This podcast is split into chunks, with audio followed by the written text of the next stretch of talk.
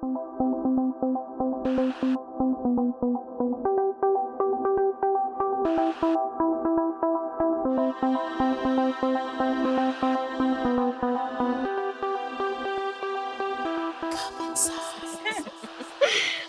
bienvenidos a un nuevo episodio de Carpe Diem Podcast. Hola, bienvenidos a una semana más. Ya estamos en nuevo episodio, otra semana, mitad de semana. Espero que se le estén pasando bien. Si están un poquito apresurados, pues tómense el tiempo de este capítulo para poder relajarse un poquito. A lo mejor escuchar nuestras patoaventuras universitarias les va a ayudar. Y pues justamente por esto es que vamos a tocar hoy un tema súper relajado, la verdad. Y pues el día de hoy vamos a hablar acerca de la licenciatura en psicología o nuestra experiencia más que nada en estudiar psicología, ¿no? A lo mejor si estás viendo este video o estás escuchando este podcast, es porque quieres estudiar psicología, porque ya nos has seguido desde hace algunos cuantos capítulos y te gusta la psicología o no sé, ¿no? O sea, creo que hay mucho alrededor de ese tema que incluso puede llegar a ser un poco divertido, entonces vamos allá. Sí, a veces también nos preguntan mucho por qué estudiamos la carrera. Hoy lo vamos a, decir, lo vamos a comentar con ustedes. Igual les vamos a contar muchas cosas que aprendimos a lo largo de ella y también cómo nos ayudó personalmente el estudiar psicología, también creo mucho de los beneficios y las ventajas de estudiar una licenciatura o atreverte a, estudiar y seguir eh, preparándote. Pues vamos a empezar, ¿no? Creo que sería importante decir por, por qué la psicología es importante en el mundo o alrededor de, la, de los ámbitos sociales, culturales, todo ese núcleo en donde nos desenvolvemos. Entonces, la psicología va a estar inmersa en nosotros por mucho tiempo. Es una rama que viene de la filosofía, que se separó. Es una ciencia también sumamente joven. Es esta ciencia que va a estudiar todo alrededor del ser humano. Antes pensábamos que la psicología estudiaba como el pensamiento y la mente. Eh, la mente, ¿no? Justamente, como lo dice el, el psiques, pero pues a lo largo del desarrollo nos fuimos dando cuenta de que podíamos estudiar y, y emergernos en muchos otros lugares porque al final de cuentas somos una ciencia multidisciplinaria, que podemos entrar en cualquier lado si sabemos cómo posicionar. Claro, yo, bueno, una de las cosas que le he aprendido mucho a mi, a mi maestro, a mi tutor, a mi a mi, a mi psicólogo real es este el hecho de que, nosotros de, que nosotros como psicólogos no nos podemos centrar en una sola cosa, ¿no? Que no nada más nos podemos ir a, decir, no, pues eh, yo, yo únicamente voy a centrar en las emociones o, o yo no me voy a centrar nada más en los pensamientos o en la conducta. Y justamente por eso la psicología se viene y se hace una ciencia, ¿no? Si no han escuchado el segundo capítulo del podcast, literalmente el segundo, vayan a escucharlo. Tenemos ahí a una profesora a la que admiramos mucho, entonces hablamos un poquito más acerca de la psicología como ciencia, pero en esta, eh, en esta ocasión a lo que yo quiero adentrarme un poquito con este comentario es que nosotros somos seres biopsicosociales, ¿no? Lo hemos repetido en varios capítulos, pero el hecho en el que nosotros como psicólogos nos podemos enfocar en, las, en la conducta, en el pensamiento, en la, en la fisiología y en todo, en todo lo que engloba en, en, lo cultural, en lo social. ¿Por qué? Porque es así como podemos armar a un ser humano, ¿no? No podemos decir que somos solamente emoción o que son, solamente somos pensamiento o conductas. Creo que somos un rompecabezas de todo junto y creo que es lo más importante. Claro, ¿y cómo influye todo esto a la composición y al desarrollo de un ser humano? Porque también vemos todo eso, ¿no? Cómo el pequeño se va desarrollando, qué fue lo que le enseñaron, a qué ha aprendido, a qué se ha enfrentado. Entonces, la psicología estudia todo, presente, pasado, futuro, en sus diversas ramas, ve todo esto que ya nos comenta Leslie. Entonces, ¿cómo todo esto nos atrajo tanto para decir, ok, quiero hacer esto? Ahora, tampoco es como que hayamos entrado el primer día sabiendo lo que les estamos contando en este preciso momento, ¿verdad? Creo que hay que empezar por ahí porque el hecho bueno, en, en, mi experiencia, en lo personal, algo que yo siempre tuve muy, muy marcado en mi vida fue la psicología, o sea, hubo un momento en que marcó mi, mi cerebro, así como que me pusieron un sello que nunca se iba a quitar. Y sin saberlo, porque a veces no le poníamos nombre, al menos a mí de chiquita les voy a contar una experiencia más adelante, pero nunca pude poner un un nombre, ¿no? Hasta que me explicaron, como ya saben, ¿no? En la secundaria, en la prepa, cuando te dicen a qué es a lo que te quieres dedicar. Y empiezas como a investigar las múltiples eh, ramas y disciplinas que existen. Y cuando yo escuché como psicología, dije, mm, puede, como que me late. Había otras muchas opciones yo estaba entre comunicación, periodismo, pero sabía que a lo mejor podía englobar todas estas disciplinas a las que yo quería dedicarme con la psicología. Sí, creo que es algo como, como que, bueno, al menos en mi experiencia sí fue diferente. Yo sí desde un principio escuché la palabra psicología random porque fue muy, fue muy gracioso en realidad, porque yo tenía como 10 años, 11 años, yo creo. Y en ese momento eh, estaba en una plaza cerca de, de, donde vivimos y una señora se acerca conmigo y mi hermana como a no sé a qué decirnos, algo extraño, y dice, ay, es que mi hija estudia psicología y, dio un dato psicológico medio random por ahí, y yo me quedé así como de, ah. oh, entonces fue así como de, ok, ¿qué es eso, no? Y yo le preguntaba a mi mamá y como que a grandes rasgos, imagínense, eso fue hace casi 15 años, entonces, si ahorita es un poquito tabú todavía hablarlo antes. Yo creo que muchas personas ni siquiera sabían bien a lo que se dedicaba la psicología. Entonces, a lo que yo podía y, con mis medios, ah, pues esto, la psicología hace esto, esto, ok. Desde ese momento yo dije, eso quiero hacer en mi vida. O sea, creo que no tuve que pensarlo mucho, realmente fue algo que me, en lo que me fui emergiendo y al final no me sacaban de ahí.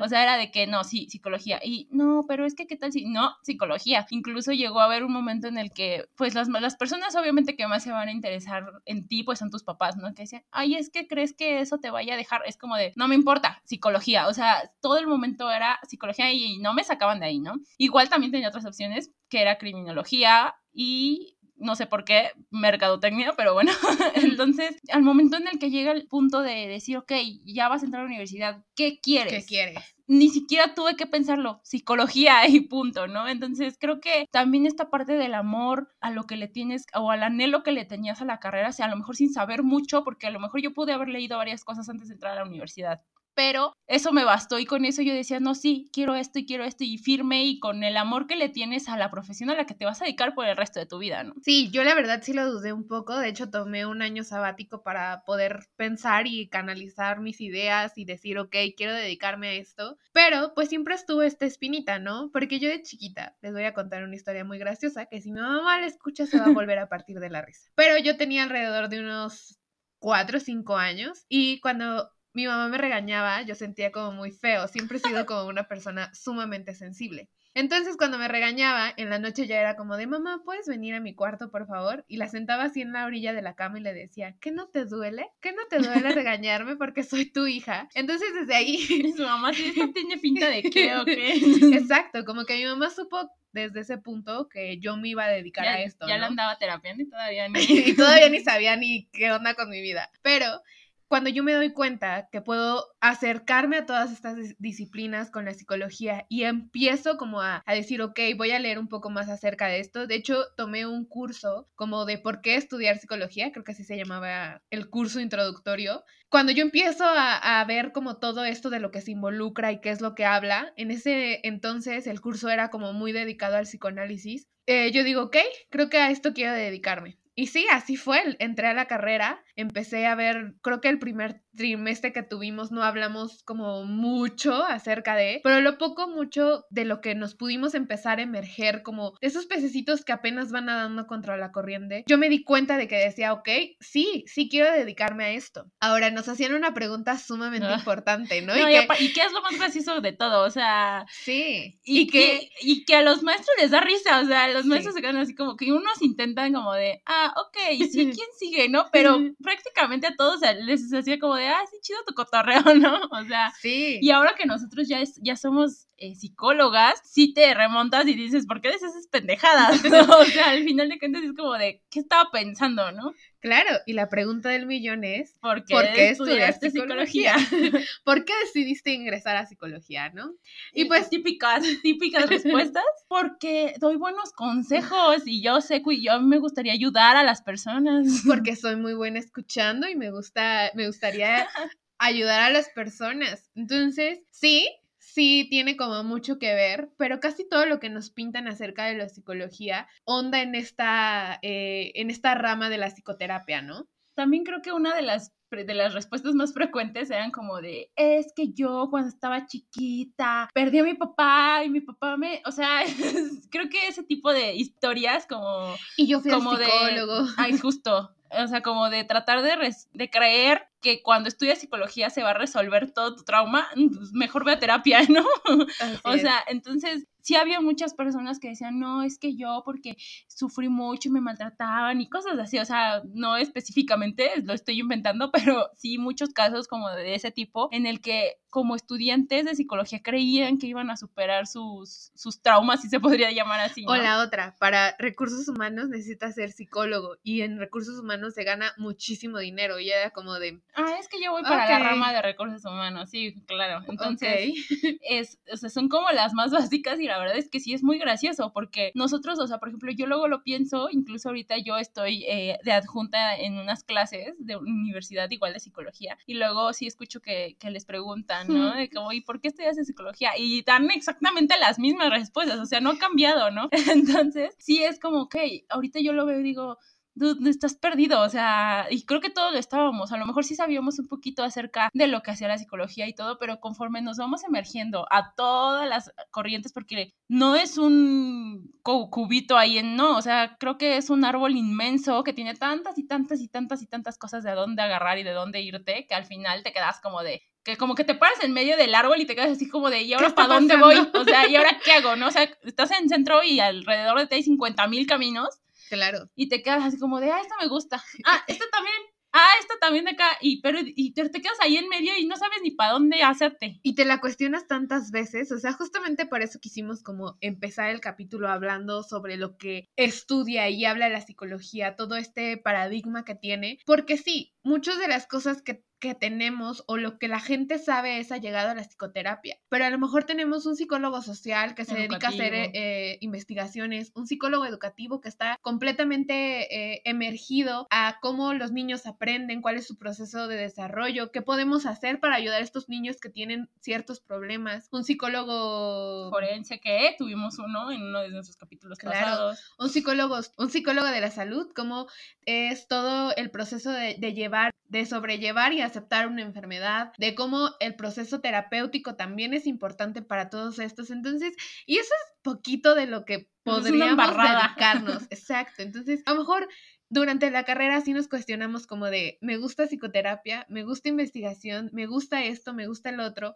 Creo que también mucho de nuestra influencia hablar de psicoterapia y de todos estos procesos de decir, ok, enfréntate a, aceptar todo lo que estás pasando y haz algo para remediarlo fue parte importante de nuestro, desarrollo profesional, ¿no? O sea, creo que todos nuestros, somos psicólogas generales hasta este punto, pero sí somos como muy dirigidas hacia el aspecto clínico. Entonces, para nosotros fue muy importante. Obviamente podemos y sabemos de todas las demás ramas, nos involucramos un poquito en cada una de ellas, pero este amor por la psicoterapia creció ahí, ¿no? De empezar a tomar tus primeros pacientes, de informarte, de entrar a la cámara de GESEL a hacer tus pruebas, empezar a aplicar eh, psicométricos, empezar a hacer y hacer y hacer y que te agarrabas al vecinito y que al hijo de la tía de no sé quién y que de repente te llevaban al sobrino de la compañera y era como, wow, o sea, realmente creo que a lo largo de la, de la universidad no y creo que eso siempre lo hemos dicho en nuestra experiencia, creo que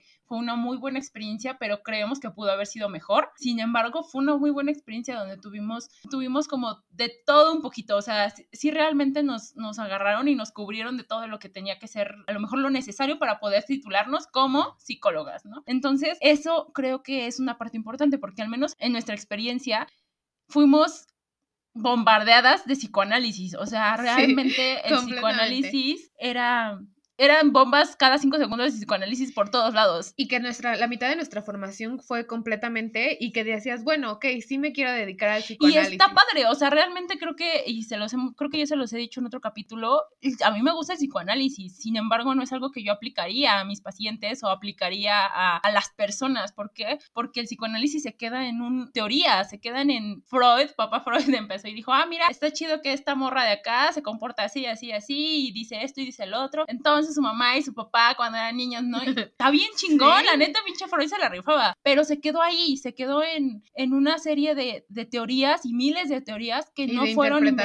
Exactamente, que fueron, que no fueron investigadas, que no se hicieron ciencia, ¿no? Hay que recordar que después del conductismo se empezó a hacer de la psicología una ciencia. ¿Por qué? Porque el conductismo empieza a meter leyes. ¿Y qué hace que una, una materia pueda ser ciencia? Pues las leyes que, que, que se puedan replicar, que se pueda observar, ¿no?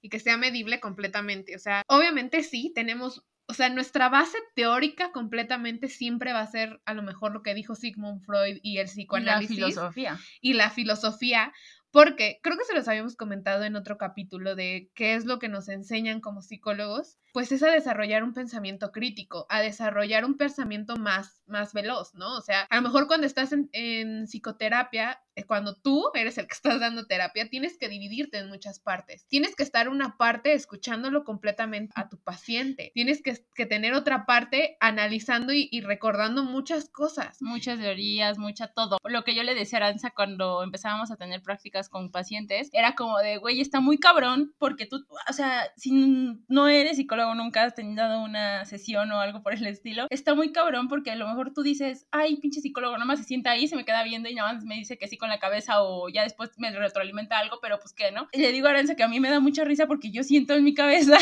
cuando, no sé, ¿no? Pongan un ejemplo que el paciente me esté diciendo, ay, es que eh, ayer este, pasó esto con mi novia y esto, entonces nos peleamos, ah, pero con mi mamá estoy bien, ah, pero esto. O sea, mientras esa persona está diciendo mil, mil, mil millones de palabras, nosotros tratamos de, de tomar lo que más nos funciona a nosotros, decir, ok, esto sí, esto no, esto quítalo. O sea, yo en mi cabeza siento que, que tengo una enciclopedia gigante y voy buscando la página de decir, ah, aquí está el tema, aquí está, y ya como que, ah, ok, sí, y con eso retroalimentas, con eso dices, ah, ok, sí, pero en esta teoría está otra cosa, entonces con esto puedo retroalimentar con esto, entonces es estarle dando vueltas y regresar la enciclopedia al mil por hora, y entonces tu pinche ardillita está en chinga hasta que llegas y es como que hasta cuando termina la sesión es como de,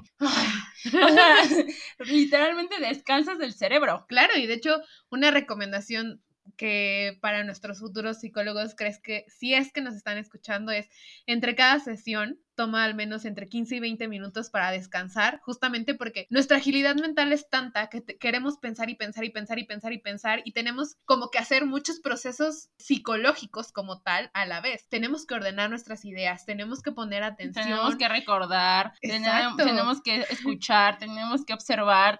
O sea, todo eso fue sorprendente para nosotras, más porque nuestra formación fue como la mitad y la mitad. Cuando nosotros llegamos a la mitad de la carrera era como de, ok, todas estas cosas. Sí, ¿y qué hago?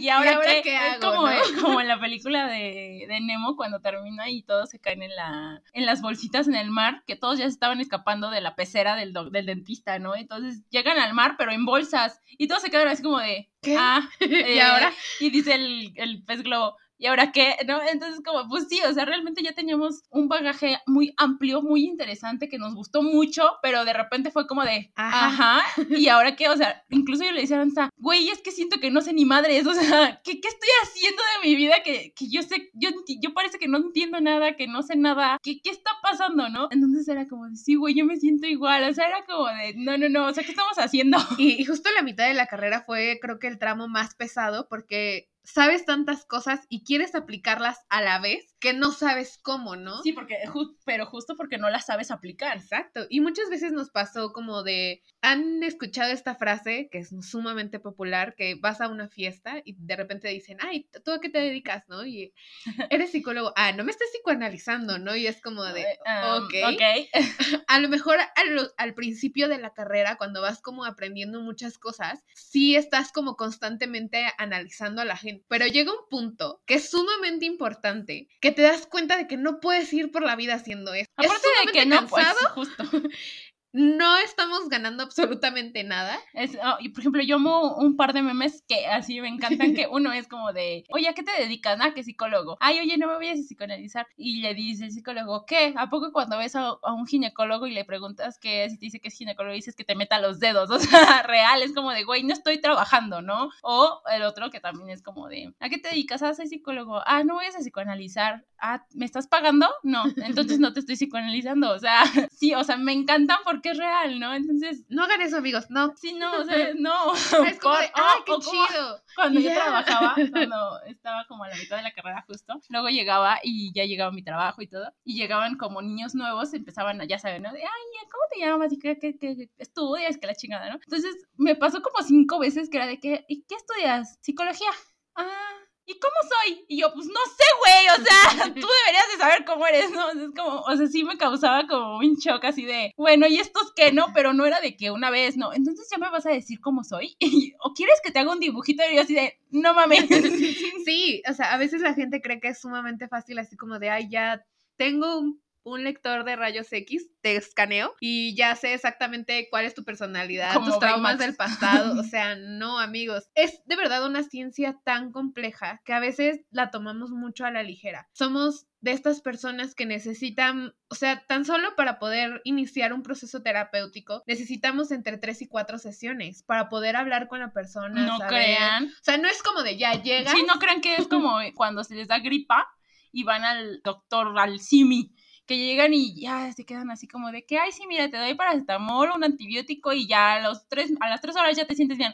No, Puede que sí, o sea, puede que en la primera No, claro, puede haber catarsis y te puedes sentir muchísimo mejor, o sea, más tranquilo, pero tu problema sigue ahí, o sea, y muchas veces es el, el, error que cometen las personas cuando van a psicoterapia, porque lo acabas de decir, ¿no? Es en cuatro sesiones un psicólogo te va a conocer, te va a entrevistar, te va a evaluar, punto, en todo lo que se hace, y piensan que con dos sesiones ya, o sea, creo que... No. No, o sea, es como de, a ver, es como, no sé, imagínense que las esas películas medias futuristas donde te conectan algo en la cabeza y puedes ver toda tu vida. Pues no funciona así, o sea, no funciona así, ¿no? Y ahora, ustedes se van a preguntar, ¿y si estas dos tuvieron su bagaje psicoanalítico Porque más de la mitad de la carrera? ¿Qué chingados hacen siendo cognitivo-conductual o siendo de otras ramas, ¿no? De la salud o de repente por ahí eh, otras cosas más, más allá del psicoanálisis. Y creo que es mi parte favorita porque ya sabíamos un chingo de cosas. Sí, ya, o sea, ya sabíamos mucho, incluso eh, en las clases teníamos un profesor al cual admiramos mucho, pero era sumamente psicoanalista, o sea, más psicoanalista no podía ser. Entonces, siempre nos ponía como casos y estaba súper interesante, pero pues todo hacia el psicoanálisis, ¿no? Entonces, como lo decías hace ratito, sí, el psicoanálisis se encarga de analizar y de interpretar. Entonces, había un par de compañeras que teníamos nosotros en la escuela que parecían, o sea, de verdad, no, no, no, o sea, yo no entendía cómo, o sea, realmente el profesor decía, fulanito con 15 años, hijo único, vive con sus papás, y cuando estuvo chiquito le pasó esto, esto, esto, esto y esto, o sea, nos daba su perfil completo, ¿no? Y se quedaba callado y nos decía, díganme, y yo, y yo, y yo me quedaba así con mi cuaderno en la mano, así como de, ¿qué digo? y llegaban las otras dos y era así de que, ah, no, pues es que yo creo que porque en su etapa oral pasó esto y cuando su madre que era esquizofrenizante, entonces cuando en su desarrollo por eso de, la etapa fálica, pues en la edad, y yo, yo me quedé así como de, ¿qué? O sea, o sea, güey, pinche interpretación chingona pero a mí no me va a salir eso nunca. Sí, o sea, nunca. O sea, creo que también para estudiar o, adentrarte más a algún tipo de, psicoterapia tiene que ser como muy allegada a tu personalidad, ¿no? O sea, estas dos chicas de las que les platicamos son sociables, sí, pero sí son como muy frías o a lo mejor son como muy rectas, muy cuadradas en algunos puntos. Entonces, obviamente como psicólogos no podemos, no podemos ser cuadradas, pero sí hay como muchas cosas del psicoanálisis que te obliga a ser cuadrado. Y más, y más si el psicoanálisis aprendido, que creo que sí era mucho de nuestro caso, era que si era un psicoanálisis ortodoxo y un poquito viejito, si lo podríamos llamar así, ¿no? Entonces... el psicoanálisis de todos modos es súper viejo. Sí, no, ahorita, o sea, no hay como que algo que se esté actualizando, no. Entonces, cuando yo, o sea, yo les decía, güey, ¿cómo le haces? O sea, no mames, ¿de dónde sacaste eso? ah, pues es que, o sea, sí está bien que sí leas y todo, y a lo mejor yo podía leer lo mismo, pero no, me salía, o sea, yo no podía interpretar lo que ella decía y lo decía y el profesor, muy bien, sí, Exacto, sí, perfecto, así, y yo, ¿qué? a ver, ¿qué otra interpretación le pueden dar? Y luego hasta yo les decía, o sea, yo siento que yo no podría dar una sesión de psicoanálisis a menos que me fumara un pinche churro de mota antes de entrar a la sesión, porque es mucho simbolismo, es mucho interpretar, interpretar qué, ¿no? Entonces creo que no, no, por eso creo que yo no menosprecio el psicoanálisis, ¿por qué? Porque yo sé que es una labor también muy grande de mucho conocimiento, de mucho saber y de que también trae su pinche diccionario acá adentro que están revisando todo el tiempo. Sin embargo, lo que ya no voy yo es que ya no tenga sustento teórico, ¿no? o científico. Entonces es ahí en donde dices, bueno, ok. Entonces yo decía, bueno, el Freud, a, final de cuentas, era, era cocainómano, o sea, sí, claro. no, no, de una u otra manera es como de, ok, bueno, ¿qué le podemos creer al hombrecito este? si de repente era doctor y de repente se le empezó a salir un montón de cosas que quién sabe de dónde la sacó, ¿no? Independientemente de eso, hubo un quiebre ahí como por tres cuartos de la universidad, en donde pues, gracias al cielo y al Señor, tenían que llegar las prácticas y el servicio social. Así es, fue el momento creo que más clave para nosotras, cuando de verdad nos dimos como la oportunidad de explorar más allá de lo que se habla del psicoanálisis, ¿no? Cuando nosotros llegamos a servicio social y a prácticas profesionales, para esto pues estudiábamos y hacíamos servicio y prácticas al mismo tiempo. Fue un año sumamente duro, pero sumamente productivo.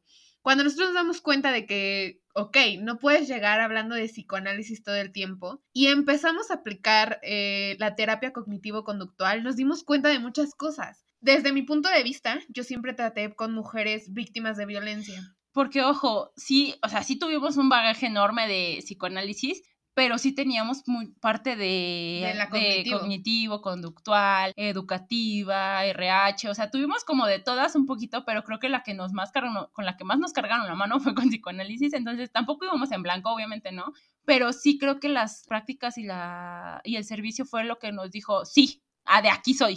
sí, exacto. Entonces, como les comentaba, ¿no? Yo, yo veía un poco más acerca de, de casos de, de mujeres víctimas de violencia. Entonces, cuando me acercan a la terapia eh, cognitivo-conductual te das cuenta de que ciertos pensamientos van cargados de ciertas conductas y que te hacen ser esa persona, ¿no? Hablando a lo mejor de una mujer maltratada, es como de, ok, si yo me voy y esta persona es la que me mantiene, ¿qué va a ser de mi vida? Eso es un pensamiento que ellas traen recurrentemente. ¿Cuál va a ser su conducta consecuente de este? Es quedarse, estar ahí, dejar de decir, ok, mejor me quedo aquí por no sufrir ciertas cosas. Entonces, ¿qué es lo que les ayuda a la terapia cognitivo-conductual? Las ayuda a identificar este pensamiento, a darse cuenta de que ese pensamiento es dañino para ellas y hacer y cambiarlo para tener una conducta totalmente diferente. Entonces, cuando nosotros llegamos a todo esto y lo empezamos a platicar, nos empezamos a dar cuenta de que para nosotros no era el pasado, porque muchas de lo que el psicoanálisis habla es de todo lo que está, lo que te pasó Sí, tu historia personal, ¿no? Exacto. Eh, cómo te amamantó tu mamá y, o sea, chingada, ni te acuerdas de eso.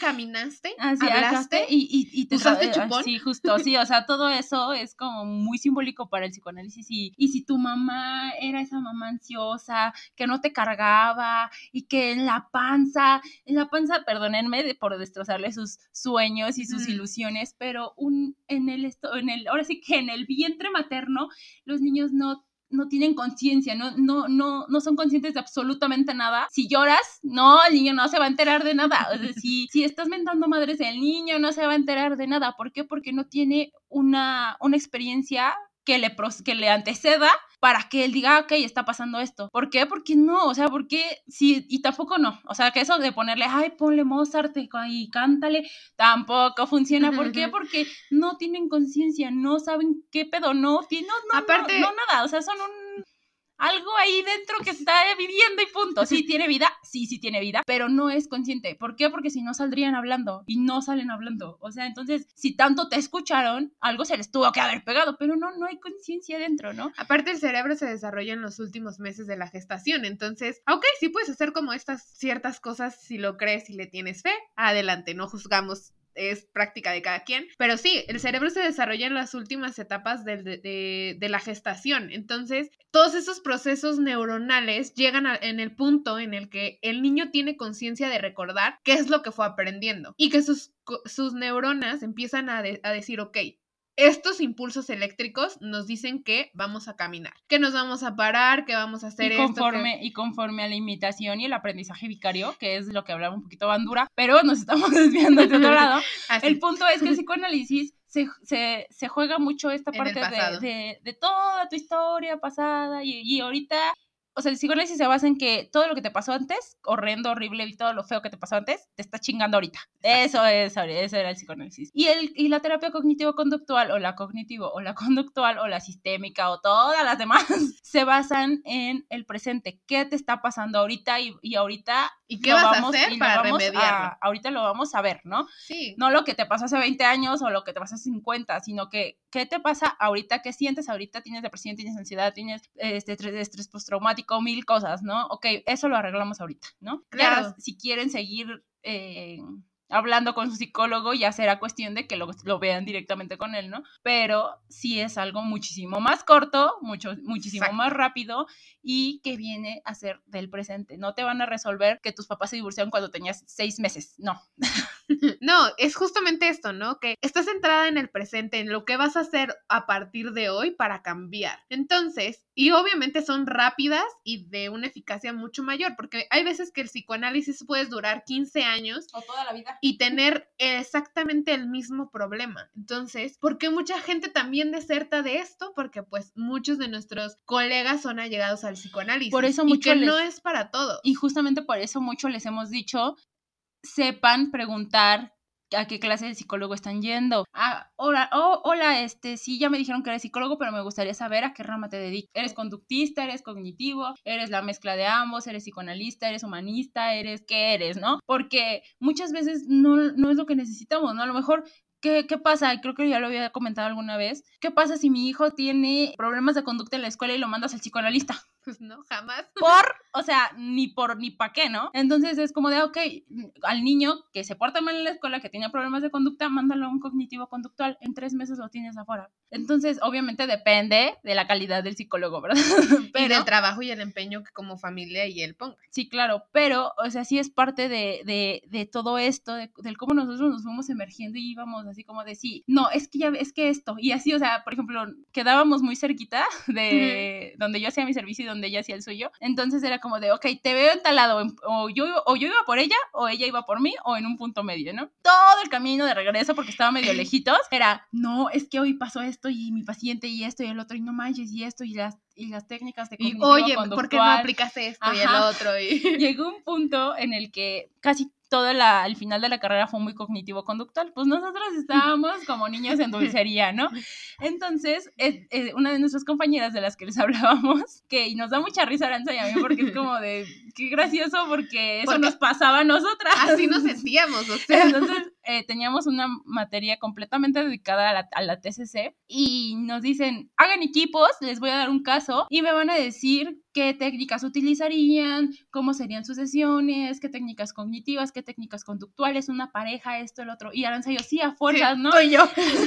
entonces, entonces dice, ay, es que yo no tengo equipo, ah, pues vente para acá, ¿no? Entonces empezamos, no, sí, güey, es que esto, mira, por ejemplo, va esto acá y esto, y acuérdate que cuando... Y este pensamiento como que no, vamos a modificarlo, vamos a hacer todo esto. Así súper intensas nosotras, y la otra chica así como de, a ver, a ver, a ver, a ver, momento. Y no, pero es que se quedó así como de, ¿qué? Es que no entiendo. Y yo, sí, bebé, pues nada más tenemos que hacer esto y ponerle esto. Entonces busca una técnica cognitiva conductual para que la pareja deje de hacer esto o, un, o, una recomendación que tú le darías, etcétera, ¿no? Entonces ella se quedaba así como de, ah, ok. Entonces cada quien trabajó por su lado como 10 minutos y ya estábamos cada quien, ¿no? ok, ya, otra vez juntémonos y, y las ideas, ¿no? Y, y esta niña empieza, no, es que yo digo que cuando, cuando eh, en la gestación, no sé qué, porque el, el complejo de Edipo, y así de, oye, oye, oye, espérate, espérate, espérate. Y es que tiene fuertes problemas con el padre y es como de... Me, me, me, no, o sea, en ese momento Aranza y yo nos morimos de la risa. Y, ella así como de... Sí, ¿por qué se ríen? Ajá, entonces así como de, no, bebé, es que acuérdate que son técnicas cognitivo-conductuales. Ay, entonces ya no sé cómo.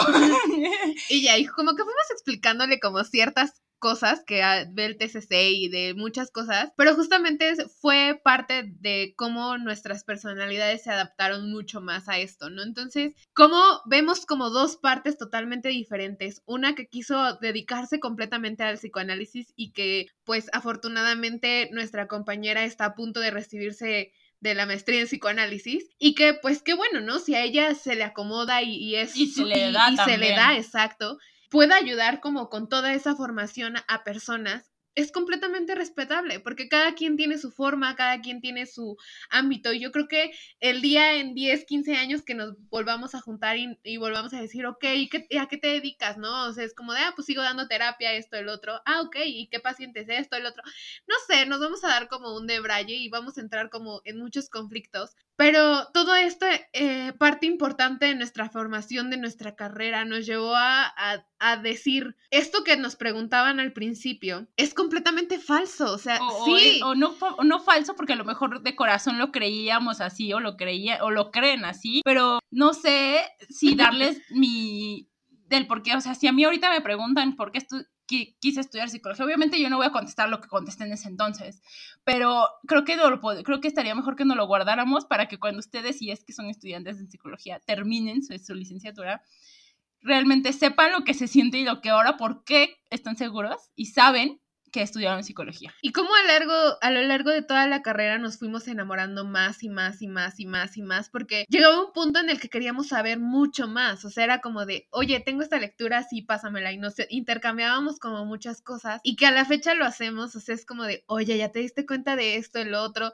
imponíamos mucho acerca de, este tipo de terapia porque nos gusta tanto a las dos que podemos como hablar y decir, ok, oye, tengo esto, esto, esto y esto, ¿qué se te ocurre? Y muchas veces creo que también una característica importante del TCC es dejar las tareas, ¿no? Entonces, pues muchas veces tienes que tener como cierta creatividad o imaginación para decir, ok, ¿qué le puedo dar de tarea y es parte importante de toda esta formación y de, esto que también compartimos, ¿no? De, de, cómo podemos desarrollar nuevas técnicas entre nosotras para poder decir, ok, ¿qué te parece esto? Que, se apega totalmente a lo que dice la teoría, pero puedes aplicarla, puedes hacer eh, ciertas circunstancias. Entonces, todo esto fue parte de lo que nos enamoró y nos siguió teniendo aquí, porque creo que, si no tuviéramos ese amor y esa pasión a, nuestra profesión y a lo que queremos y a dónde queremos llegar y hacia dónde queremos impulsar la psicología, no estaríamos hablando con ustedes en este momento. Exactamente, justamente creo que fue uno de los puntos más importantes del por qué hicimos este podcast, porque pues sí, definitivamente no existiría el podcast.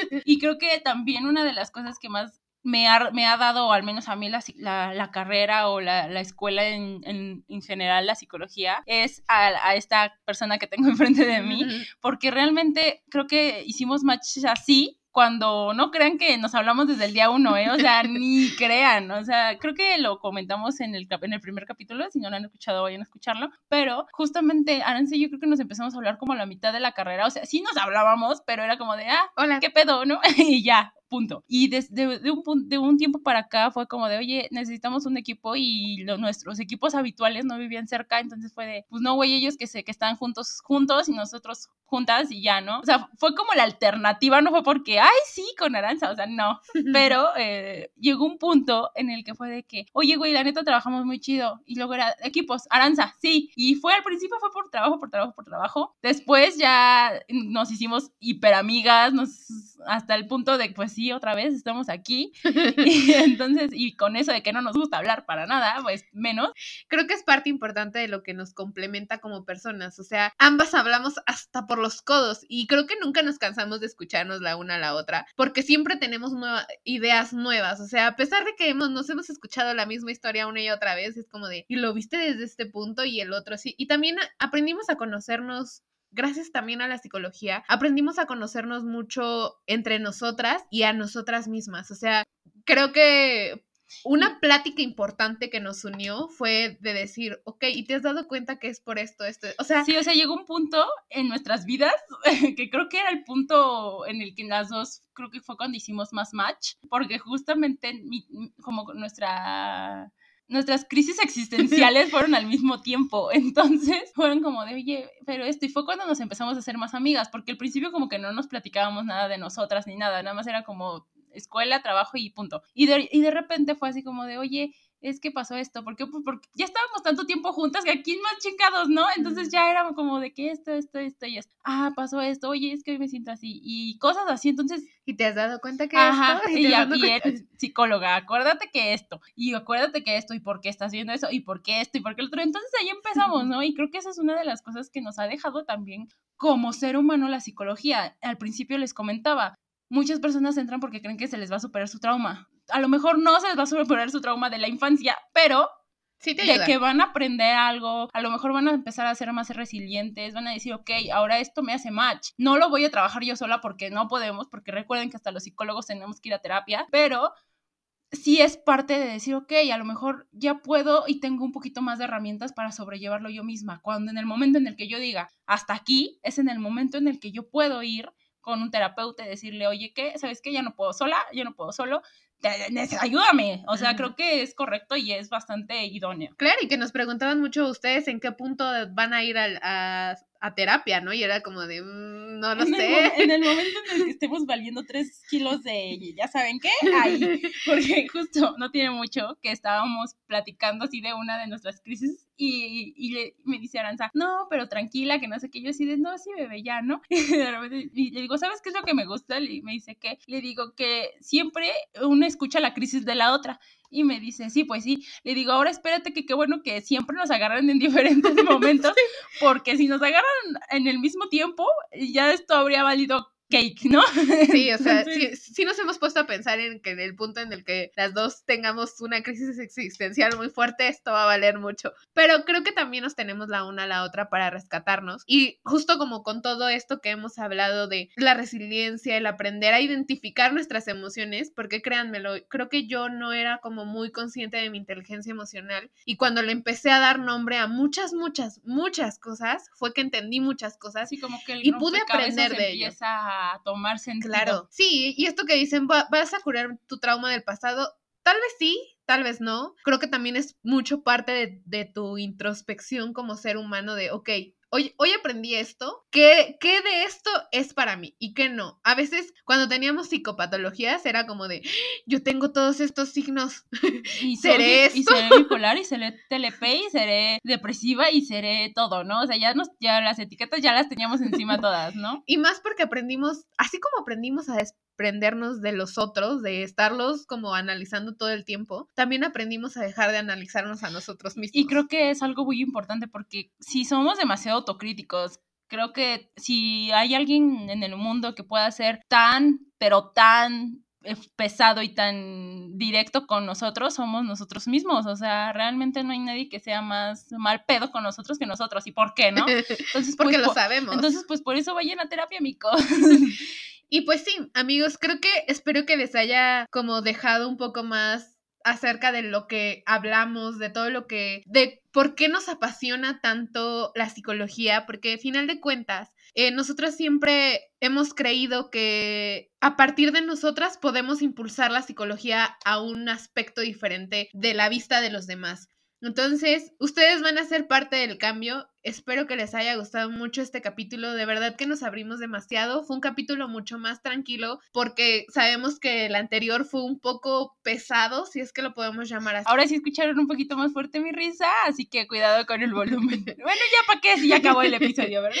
Pero aún así, hoy fuimos más humanas, fuimos sus amigas y en algún punto si, si se pensaron de voy, voy, a estudiar psicología, dense la oportunidad. Y preguntarse a qué se están enfrentando a lo mejor, ¿no? Claro, dense la oportunidad de decir, ok, voy a escuchar a estas dos locas a ver qué es lo que, que, dicen y si me llama la atención, adelante amigos, nunca es tarde para aprender algo nuevo. Tengo experiencias muy cercanas de gente de 50 que ha podido superarse y que ha podido ser una persona y que gracias a ese amor al conocimiento ha crecido, que nunca es tarde y puedan enfrentarse a todo eso y espero que hoy, así como nosotros les amamos tanto la psicología, ustedes también puedan aprender a amar. Así es, y pues esperando también que si eres una de esas personas que entró a este capítulo porque decía, pues yo quiero estudiar psicología, a ver qué dice, pues de que realmente estés muy consciente de que nosotros estamos hablando de nuestra experiencia, ¿no? A lo mejor tu experiencia puede ser totalmente diferente. También creo que por las circunstancias que estamos viviendo y todo, eh, puede ser un poquito choqueante a lo mejor, pero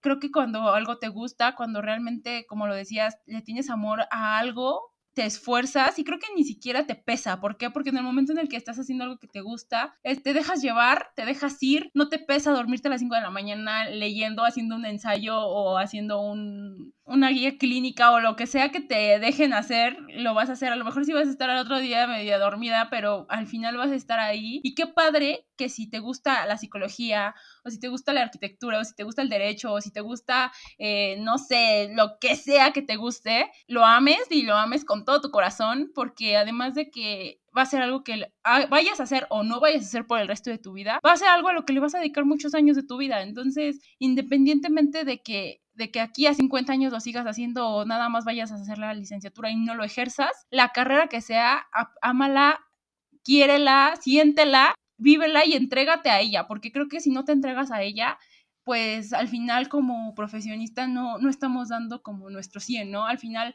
yo pienso que como psicólogos es un poquito más fuerte, ¿por qué? Porque si no tenemos esa ética o, ese profesionalismo, estamos jugando con una vida, tenemos una persona al frente, un, ser humano, ¿no? Entonces, creo, a mí se me hace algo sumamente importante el decir, ok, yo, yo tengo que ser ética, tengo que ser profesional para con mis pacientes, ¿por qué? Porque son seres humanos, son hermanos, son padres, son hijos, son nietos, son abuelos, entonces creo que eso es lo más importante, que no pierdan nunca la humanidad, sea a lo que sea, que ustedes se dediquen. Y pues creo que con eso podemos cerrar este capítulo. Espero que les haya gustado mucho. Recuerden ir a seguirnos a nuestras redes sociales como arroba carpe podcast. Y recuerden suscribirse a nuestro canal de YouTube. Por favor suscríbanse, no les cuesta nada. Eh, esperemos que vayamos creciendo un poquito más. Creo que ahí vamos. Y pues recuerden que los vemos la siguiente semana, miércoles, a la misma hora en el mismo canal. Ahora sí, sale bye.